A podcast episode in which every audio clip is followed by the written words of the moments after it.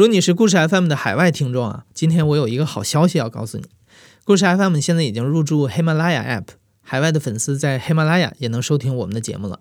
同时，喜马拉雅也将抽取收听中文播客的幸运听众送上 AirPods Pro 的圣诞大礼。活动截止时间是十二月二十五日，海外用户点击微信公众号今天节目底部的阅读原文就可以参与。但如果你身在国内啊，我建议你就别费劲儿了，你可能没办法正常访问这个 App。而且国内的各大平台上听到的故事 FM 的节目和喜马拉雅上面都是一样的。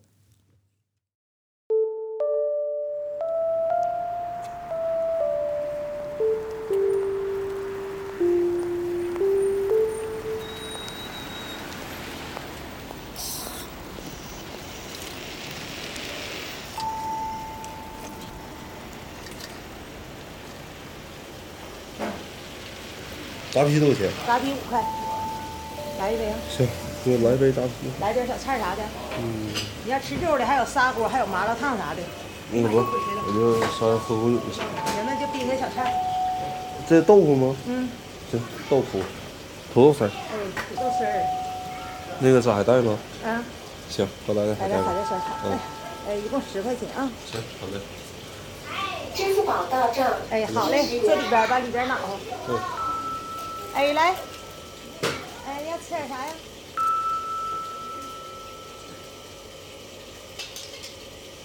你刚刚听到这段对话发生在一家酒馆的吧台前，有位大哥上午九十点钟来的，他花十块钱点了一扎啤酒、一盘小菜，在靠近吧台的位置上一个人坐了好几个小时，中午才离开。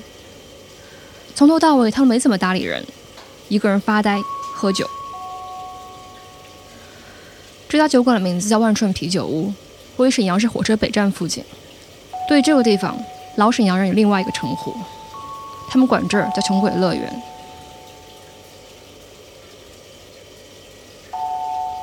到我这边来的吧，都是条件不是那么特殊好的，工薪阶层的了，老百姓了，就是特别就是底层的人。那天我没说，我那个老陈就问我，你家为什么起个穷鬼乐园？我说这个不是我起的，而是大伙儿给起的，觉得我们这个位置就特别，东西也便宜啊。到穷鬼乐园去吧，一提啊，万顺啤酒屋啊，就这么就这么回事，大伙儿给叫起来的。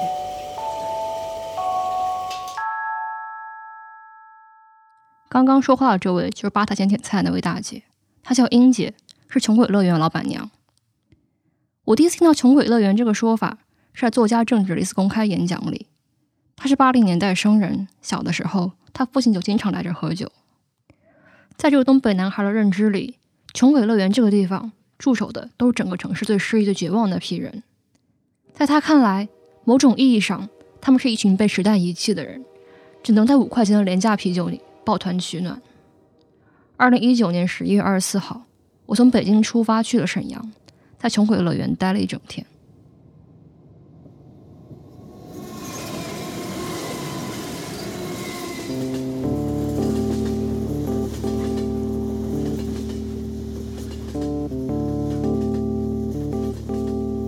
其实这是我第一次来东北，在此之前，我对东北城市的印象主要构建于王斌纪录片《铁西区》，正值班于、贾兴家双雪涛的小说，还有一位在哈尔滨读了四年大学的发小。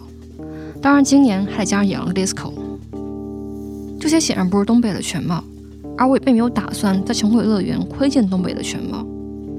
抛开所有文学化的解读，这里只不过是一家卖啤酒、麻辣烫和砂锅老店而已。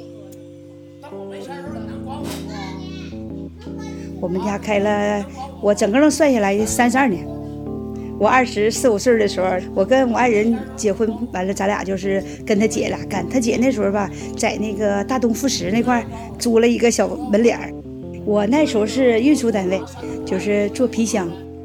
后来逐渐的，老百姓对这个皮包也不是那么太太那个，我们单位也基本就是停产了。完事就告我们，你们是谁有能耐什么就回去自己干去，或者是。呃，下岗，我一合计也是，咱们也是没啥事儿哈。我二大姑姐说的，得了，你过来帮我那个卖啤酒呗。我说那也行，就这么的，我和爱人就帮他干。我九六年下岗，我老头是九七年下岗，那个期间生意是最好的。其实，在上世纪九十年代，像穷鬼乐园这样的饭店在东北是很常见的。而他们的经营者也大多都是像英姐夫这样的下岗职工。如今，当我们试图观察当代的东北时，都无法回避下岗潮这个节点。在各种意义上，它都改变了这片土地的面貌和人们的生活方式。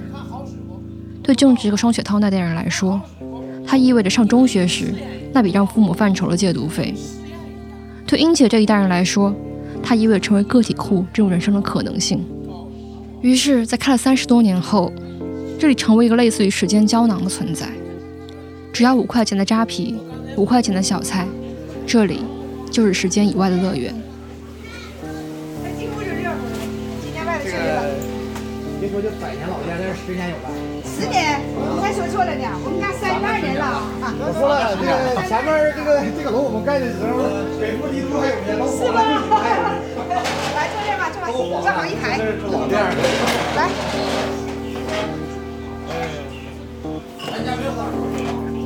这儿呗。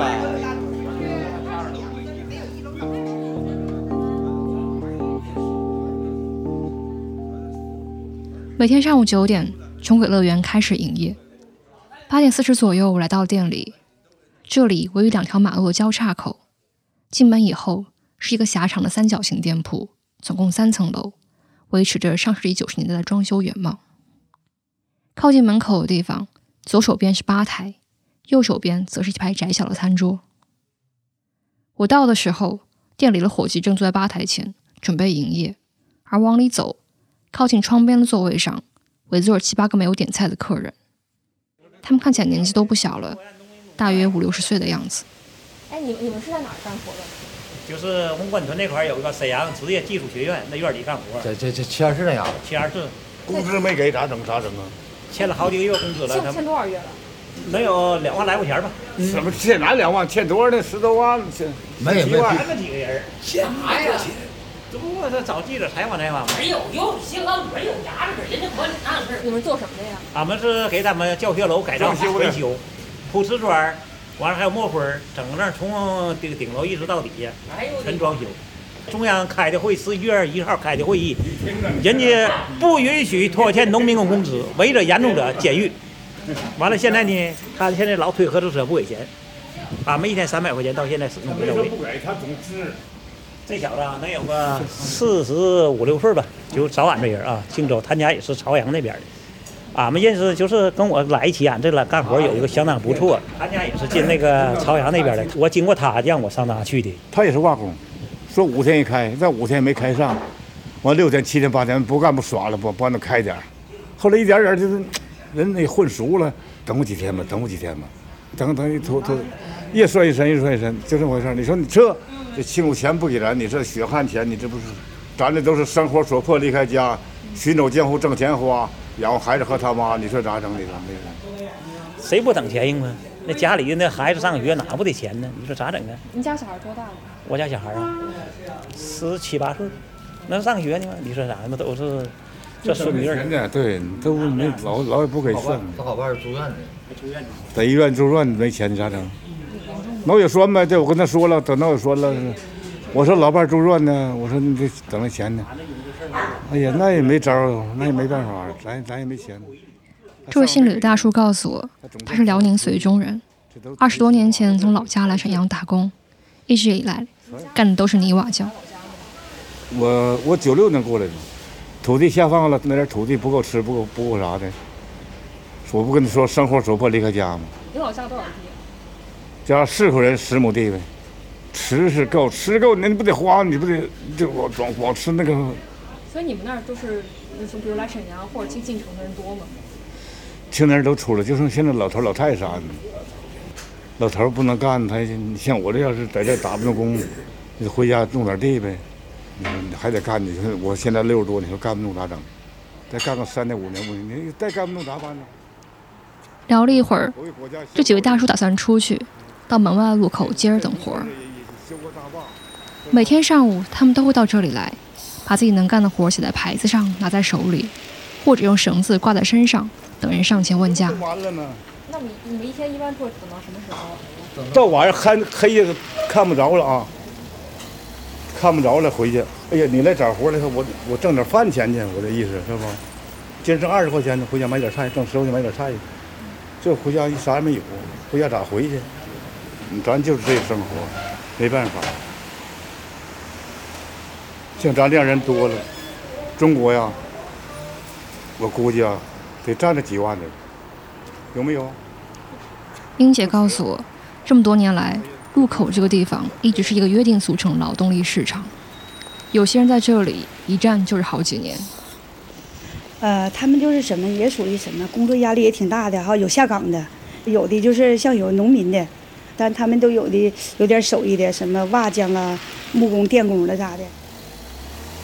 在我门前这个位置吧哈，因为我本身也正好是阳光特别足，都在我门前站着。咱们有比如说家里装修的了，就到我那块儿去找活儿。八几年吧就开始有，那时候人特别多。就是一到中午的时候哈，或者是早晨的时候特别壮观。你瞅这一排人，有的时候检查来了，快走吧，快走吧，都不让搁这站着。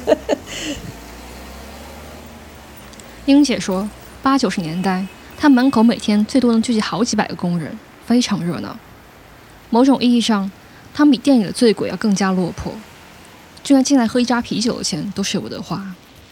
而近些年来，由于市容管制加上经济凋敝，来这儿等活的工人越来越少。与他一同萧条的，还有附近的北市场以及隔壁的黑舞厅。我们那时候吧，就啥呢？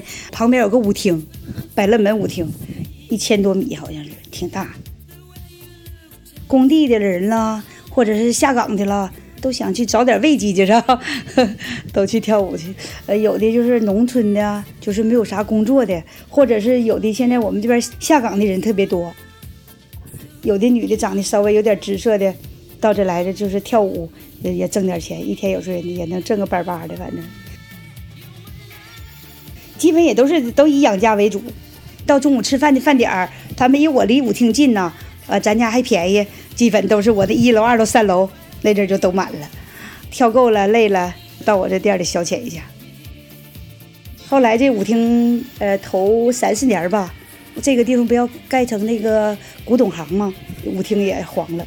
现在这舞厅一黄了，反正人儿就也少多了。原原来我北市场这个地方特别繁华，那时候一一走到这道街上哈，绿绿行行的人特别多。现在你看这人走在街上，稀稀冷冷的，没几个人儿。北市场就是特别萧条，现在就是。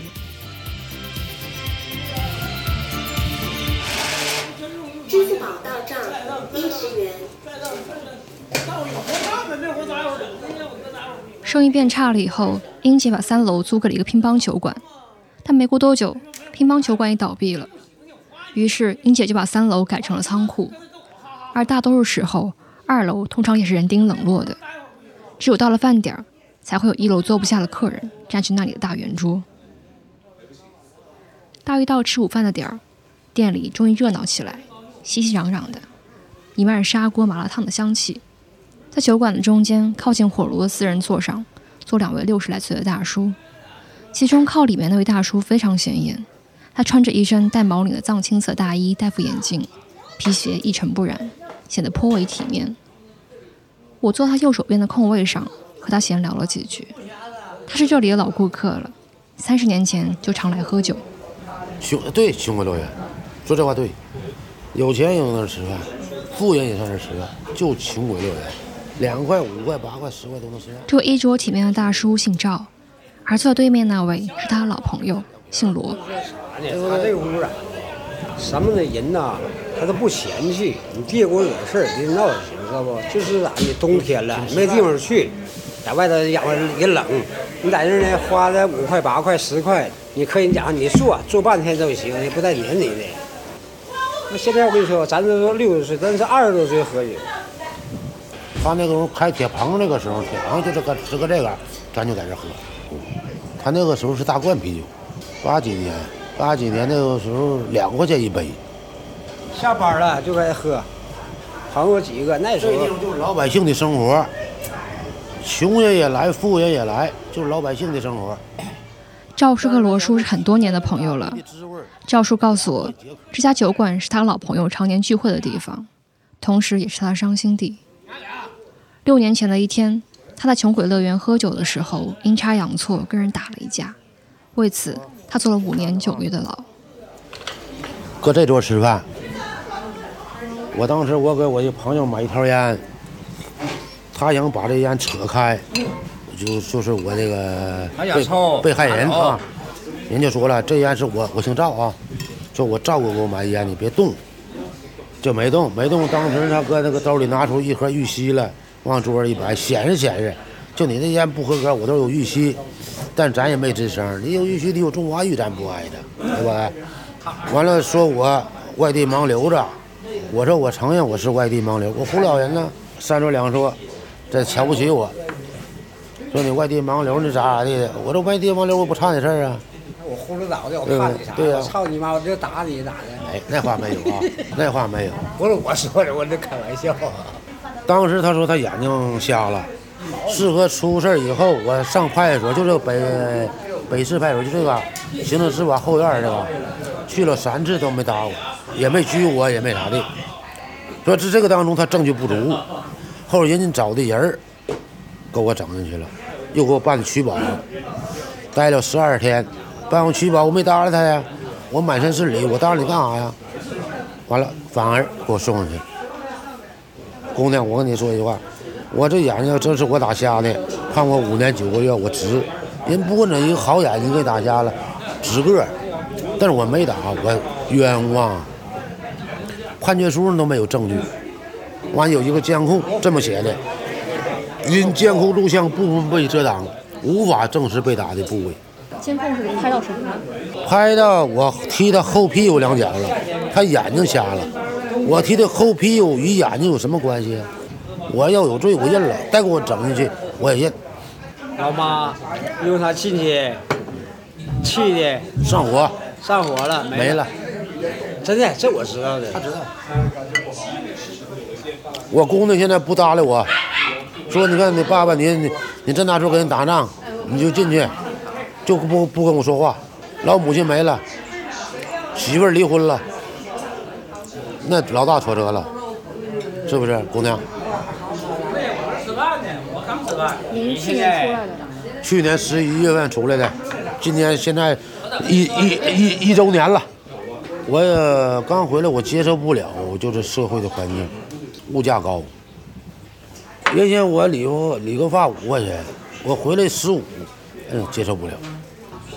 这地方没变，还这样，五年也没变，房子还这房子，生活的标准还这样，没变。哎，我我回来之后啊，第一次回来啊，哎，小罗，我第一次回来就是去年十二月份吧，我给你打电话，我回来是吧？也是这桌，嗯，这我朋友，我始终不能忘他。我给打电话，完了他搁这屋请我乐园地方请我吃顿饭，够接风，都是老伙伴了，喝点小酒，唠唠嗑，跟菜没关系。嗯，在监狱待着挺不容易。我回来那个时候相当的难呐。我弟弟给我五百块钱，五百块钱现在不挺好吗？叫维持生活工作吧。找着了，我实话实说，我兄弟给我五百，哥你得活着，得生活，往好处发展。多多有少对不？哎，心情理解。我给你拿一万没有，拿五百，咱是朋友情，知道意不？哎，我就这么多了，没。他出了个事儿，他不爱在这个地方喝酒，他是伤心地，我就打电话，他就给我过来了，明白意思不？哎，妹妹啊，这里老多故事了，伤心的、高兴的都有，有哎。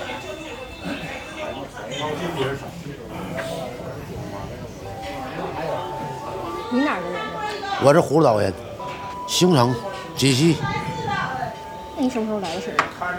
我头三十多年前都来了。我年轻的时候啊，也没干什么玩意儿，没没有什么正当职业，哎，做点生意做点生意搁那南二市场，干条、花椒、大料、姜、葱姜蒜，那阵儿还行，现在不好做。现在床费也高，物价也高，只能维持糊口。完了，这生意不错就不干了，打工，出点力，那旱涝保收啊。在那个三好街百脑汇知道不？他是保洁，我保安。我六十了，现在打工，找连锁店肯定不用你，找私营的，像这屋，哎，超六十还可以用你。我外孙女、外孙上学，学费也高，所以说六十岁还得靠自己打拼，给孩子减少点负担。所以说他不搭理我，我也考虑孩子，也有因素，不容易。你现在回想起来，觉得你家日子过得最好的是什么时候？我家最好的时候是八零八一年的时候最好，我姑娘是八零年生，八一年八二年那是最好的时候，因为我农村那时候分村大户，我自己搞单干，呃，我养车，那时候我生活是相当不错了。一般老百姓，农村老百姓，他都喝散白酒，我得喝瓶白酒。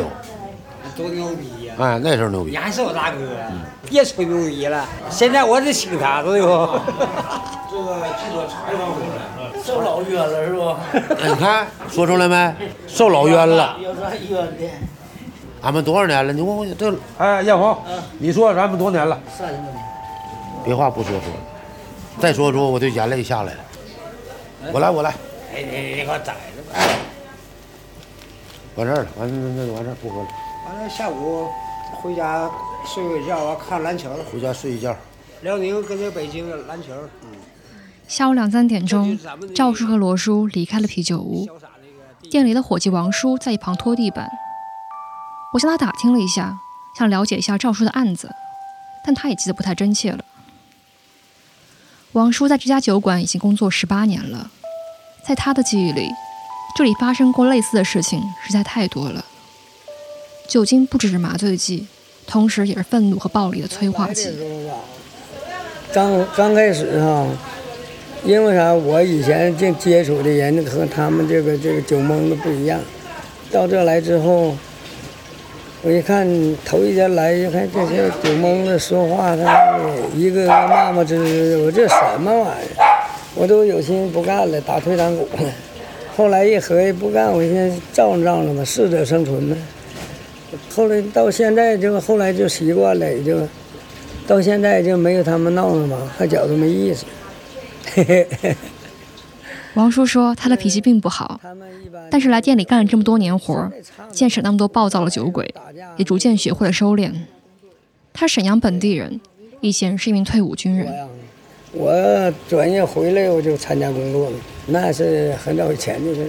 回来之后也不给安排工作，后来卖水产，所以说我做水产这个生意还行，那几年钱好挣，挣了点钱。那时候我做买卖的时候那是大冷库一开，大汽车就大货车直接怼到那个库门口，直接往车上装。那时候一天得挣万把的，不费劲。就是卖活鱼那边那个活虾死了，拿过来，还有虾爬子，一块钱买的吧，到这两块钱卖，往那地下门口一摆，一会儿都了，老百姓呼呼的。那时候另外没什么，那时候工人也好过，奖金都吃不了的吃，那时候钱多，现在就是老百姓兜里没有钱。等那一年不如一年，我干了六年以后吧，完后我一看生意不好做了，我也就退了，在家咱年龄大了，也干不了了，因为晚上这半夜十二点就得去上货。也不容易。我儿子是给我开车进货，我老伴跟我在站床的，儿媳妇也站床的，都这种情况。现在不干，我儿子儿媳妇跑运输，我老伴呢来家待着呢，带着孙子。完我呢出来挣点零花钱，完我当兵呢还有劳保，这就基本生活能维持。正和王叔聊着。英姐也来了店里。一般来说，英姐会在上午十一点左右来店里招呼客人，中午一两点钟回家休息，四五点钟再回到店里。然后一直到半夜两点打烊，一年三百六十五天，天天如此。英姐说，最近这些年，沈阳的治安已经好了很多，但酒馆毕竟有是非之地，打架斗殴时有发生。因为啥？我本身我是女的，有的他们男同志吧，喝酒吧，喝闹事儿了哈，我有时候说他们，他们还真听。就是有的时候我我我也挺理解他们，喝酒喝大了的那种感觉哈。有一回就是有一顾客吧，他好像是跟他媳妇儿俩打仗了，可能是进来了哈，给我来两杯，然后我就给他打两杯酒，呃，点两个菜，还没等喝呢，就开始叮咣就开始着了，就给砸桌子。我说的小伙儿，你有什么事儿吗？我我跟我媳妇儿要离婚，就这样似的。我说的咱们是个爷们儿，有什么事儿呢？咱们可以唠，对不？跟媳妇心平气和的唠，你不能砸桌子啊！行，老板娘我听你的。然后呢，媳妇儿这工作给打电话了啊，你赶紧回来吧，咱俩好好唠一唠。然后回去之后吧，哈，俩人没说好又打起来了。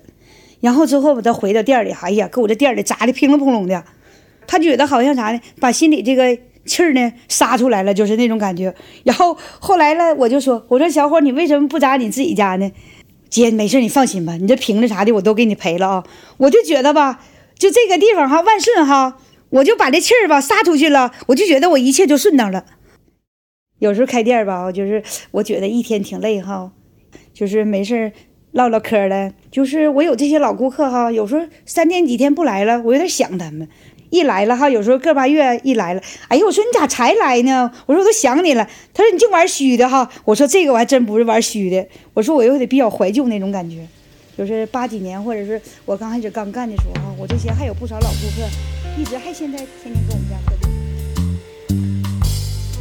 英姐能认出他每一个老顾客，在吧台边，每次有老顾客来点菜，他就会给我介绍，这位是谁，是干什么的，一般什么时候来，喜欢坐哪儿，喜欢点什么菜。大约六七点钟，店里来个年轻的客人，看上去不太爱说话。英姐说他叫小李，原先在附近的一家正骨店打工，经常来，喜欢吃面。点完菜后，小李又坐到角落里的位子，一声不响地看店里的电视。刚老板娘说你今天在附近上班了。我现在不在这儿，我自己开店了。开什么店？正骨店，治疗的，骨科诊所，就治治颈椎病、腰托什么的。小李听说我是打北京来的，终于打开了话匣子。很多年前，他也当过北漂。北京我也待过，海淀、丰台。昌平、朝阳区我都待过，那功夫还没没学这个技术呢。搁北京干过物流，然后干过后厨，然后卖过房子，那都是好长时间的事了，挺多年前了。其实我觉得人在哪生活都无所谓，你就是哪个地方适合你发展，你在哪个地方有前途，就 OK 了呗，在哪都一样。我家不是沈阳的，我家是黑龙江的。然后之后这个学这个学这个技术也是偶然间的，跟我师傅学的呗。这技术医院没有这技术，家传的，祖上传下来的，也不是谁都收的，嗯关系不错的人介绍的。完了正好还比较合适，我这有劲儿啊，身体素质好啊，干这活没有劲儿干不了。有点聪明悟性，师傅领进门，修行在个人嘛，对吧？而且吧，你得干一段时间，你看你是不是这块料，或者是你是待不住、耐不住寂寞，那也不行，对不？这个成为我的终身职业了，我不会再选别的职业了。这属于治疗、救人、治病的，有风险、有责任，啊，而且治好了有成就感。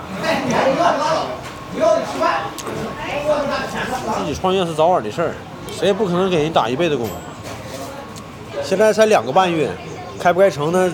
不能说的为时太早，但是目前来讲，感觉效果不错，挺好的。啊，因为现在我有固定的会员，就二十个，长期在这消费的，这就收入有保障了。你像我现在就今天出来溜达，出来那个放松一下子，我一周星期一到星期六六天时间，天天在店里待着，来人就干活，没有人就待着。是不是？再累也能坚持下去。这个奋斗有有，感觉有价值、有意义，而且有有力量、有劲儿。自己赚的对吧？多少钱揣自己腰包里了？再累也值个啊！咱说挣不着大钱，但是比打工强多了。我非常有信心，而且我要强。我现在所有东西都我自己扛，怎么的？习惯就好了。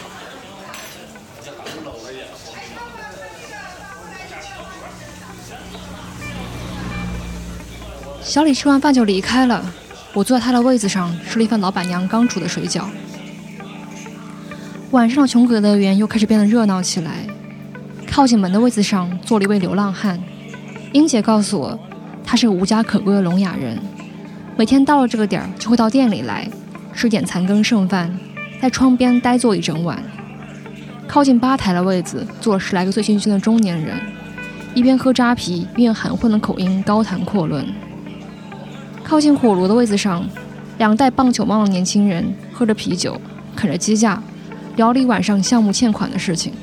直到接近午夜的时候，这些三五成群的酒鬼才相互搀扶着离开。店里只剩下几个独自喝闷酒的男人，还有几个刚下班的外卖小哥。偶尔会有些住在附近的年轻人上门，点份夜宵，匆忙打包带走。到了快打烊的时候，店里来了一胖一瘦两个年轻男人。胖的那个点了一份面食，说要打包；瘦的那个什么都没点，面无表情地站在一边。他没有化妆，但眉毛显然有修过的痕迹，穿着件时髦的皮草外套。我随口问了一下，发现他竟然是半个同行。他叫西义军，曾经在上海一家时尚杂志当编辑。我是在交通大学毕业的，因为我就比较很喜欢时装搭配，然后刚开始是帮他们去写一些文字。然后后来慢慢慢慢的我也很喜欢了，然后我自己就做上那个培训的讲师了。我之前做的是 LV 的服装陈列，它就是不光你是在店铺摆摆衣服啊，给衣服做造型啊，帮你那个店铺去设计你这个灯光啊。这一季我们上架的服装呢，都是按照什么主题来的，它的那个什么走线呀，还有还有它这个版型啊，它的灵感来源于哪儿，什么设计师。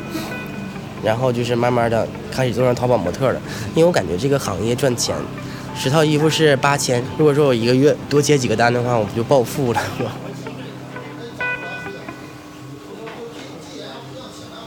但是时间长了，可能这个行业它有点饱和了，因为现在长得好看的人实在是太不缺了，特别是南方人。后来慢慢的就是朋友和领导帮介绍的，就去做了杂志，一直做到现在。后来就是因为没钱买房的原因嘛。然后回来了，因为上海的房价实在太高。前年我爷爷就是有病嘛，去世了。然后今年年初我姥姥有病又去世了。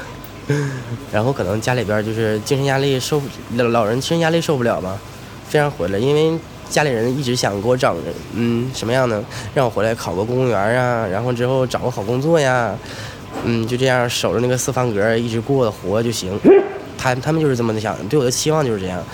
然后回来之后吧，就感觉跟东北格格不入的，因为我经历的都是好像未东北未来都有半个世纪的事情，就是我这么感觉的。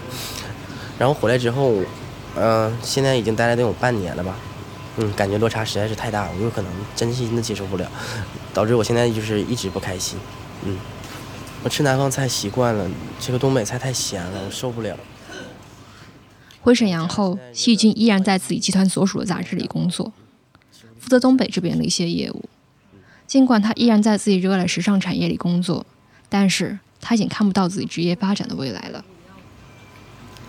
东北这边没有活，就是处理一些杂碎的事情，别人写完的没弄好的，我们拿过来修。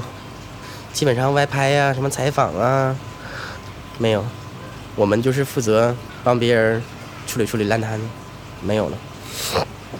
闲职适合养老，一般南方的镀金的领导啊，或者说是想要跨区那种那个大经理啊，都会来东北度个半年一年的，然后在这边走。我是做主编的嘛，有时候招聘我会去跟着一起去复试。有有有很多员工，一个就是因为加班不想干。然后因为远不想干，工作时间长不想干，然后之后总出差不想干。我在南方没有遇到过这种事情，从来没有遇到过。我们有时候加班就是连着三四天那种家，都回不成家，对吧？南方人很正常，我们公司几个小女孩，就是小实习生，二十二吧，小女孩二十二，家里就是住在上海跟江江苏的边界，早上高铁高铁倒地铁，一个半钟头，就是咱们这边说的三个小时吗？能到公司，天天劲儿劲儿的上班，一个月八千多点儿吧，对，八千多点儿。人家从来没有感觉到困苦或者怎么怎么样，不像东北人一样。东北人这个惰性就导致他这个发展慢，没办法，你知道吧？他因为你想这个样，所以说你发展的就特别慢。嗯，我现在都不敢就是跟我的同以前的同事啊和我的同学呀、谈什么工作呀和工资之类的，这个东西我都没办法说出口，你知道吧？随便张嘴一个就年薪百万，要不就年薪最次的也就八九十万。我都不敢，我都不敢找你谈。有一回，我的之前同事问我：“你现在在东北怎么样啊？过得好不好啊？”我说：“挺好的，一切都挺好的。”没办法说的。我现在一个月赚的……在我们坐下来聊天的时候，细菌的朋友默默坐在远处的位子上，吃完了他原本准备打包带走的食物。然后他们两手空空的离开穷鬼乐园，消失在了空旷的夜色里。而英姐他们也准备打烊了。那再喝最后一个可不能再喝了啊！啊，你再喝多了，走道晃了就。我没有喝多。没喝多呀？啊，我没喝多。啊，没喝多。就这一杯。嗯，就这一杯，喝完了回家啊。啊。你现在正在收听的是《亲历者自述》的声音节目《故事 FM》，我是梁科。本期节目由我制作，声音设计彭涵，实习生吴梦忆。正在播放的这首怀旧 disco 名叫《You Are Woman》，来自八零年代的德国乐队 Bad Boys Blue。如果你成长在上世纪末的香港或者东北，你听过的也许是香港女歌手刘美君翻唱的版本，她的名字叫《最后一页》。